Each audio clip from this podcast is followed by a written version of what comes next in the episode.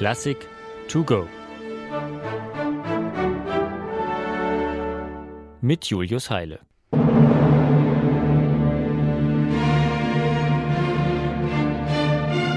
Platz da, hier komme ich. Dröhnende Paukenwirbel und ungestüme Tonsprünge.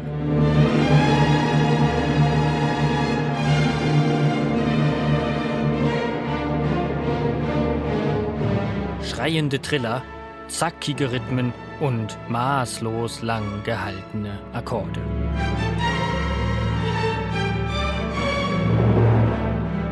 Mit unbändiger, gigantischer Kraft stürmt das Orchester die Bühne wie ein zähnefletschendes Raubtier, das aus dem Käfig ausgebrochen ist und unruhig seinem Opfer auflauert.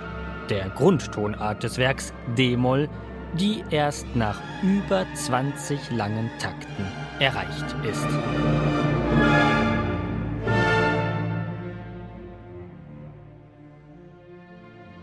So klingt die Musik eines jungen Wilden.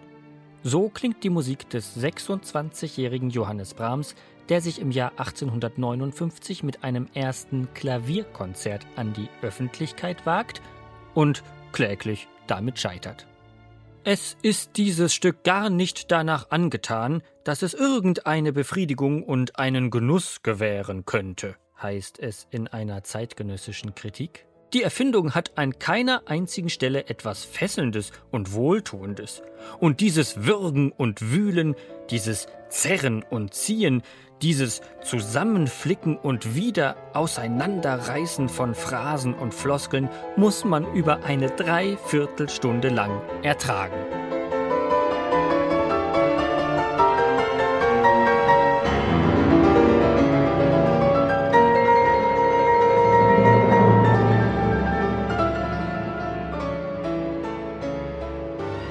Brahms ist eben noch nicht die Wiener Komponisten-Koryphäe, die sich mit vier mustergültigen Sinfonien an die Spitze der Musikwelt schreiben wird.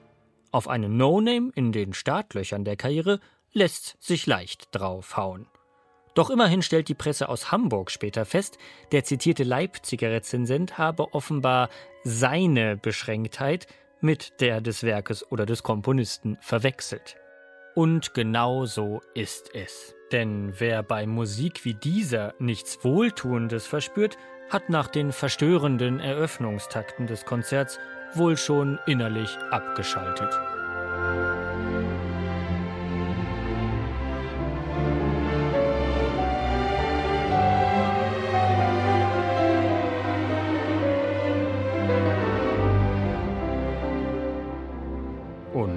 Zusammengeflickt ist da schon gar nichts. Über vier Jahre hat der außerordentlich selbstkritische Brahms um sein Klavierkonzert Nummer 1 gerungen. Hat eine Sonate für zwei Klaviere in eine Sinfonie verwandelt, diese dann wieder verworfen und in ein Klavierkonzert umgekrempelt. Erst diese Werkgestalt hält seinem hohen Anspruch stand. Erst mit diesem Klavierkonzert betritt Brahms in der Öffentlichkeit das Feld der großen Gattungen sinfonischer Musik auf dem ihm kein geringerer als Robert Schumann eine glänzende Zukunft prophezeit hat.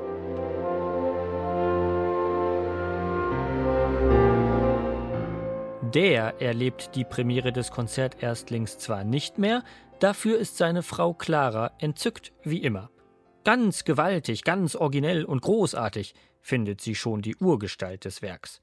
Und Brahms revanchiert sich für so viel Zuspruch mit einem gefühlvollen Adagio, das er als sanftes Porträt seiner Freundin verstanden wissen will.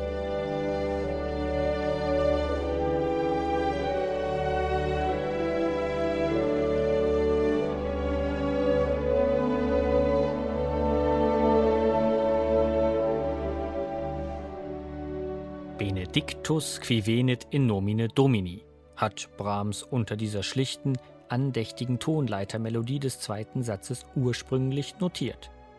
Gelobt sei, der da kommt im Namen des Herrn. Meint er damit etwa sich selbst, den Berufenen, wie Robert Schumann ihn gerühmt hatte, der jetzt endlich selbstbewusst die Nische der Solo-, Chor- und Kammermusik verlassen hat?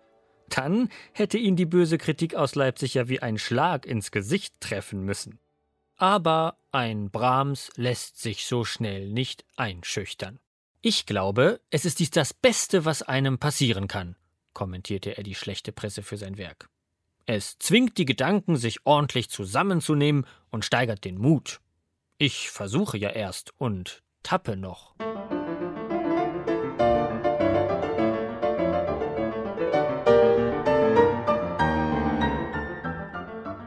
Das Raubtier Brahms war nun einmal aus seinem Käfig entlassen. Sieben Jahre später machte seine erste Sinfonie als Beethovens zehnte Furore als vorbildlicher Gegenentwurf zu den abgefahrenen Werken manch anderer junger Wilder seiner Zeit. Brahms als Meister der klassischen Proportion und Retter der guten alten Tradition. So können sich die Meinungen eben wandeln. Und das Würgen und Wühlen des Mitzwanzigers ist längst zum geliebten Standardrepertoire von Good Old Brahms geworden.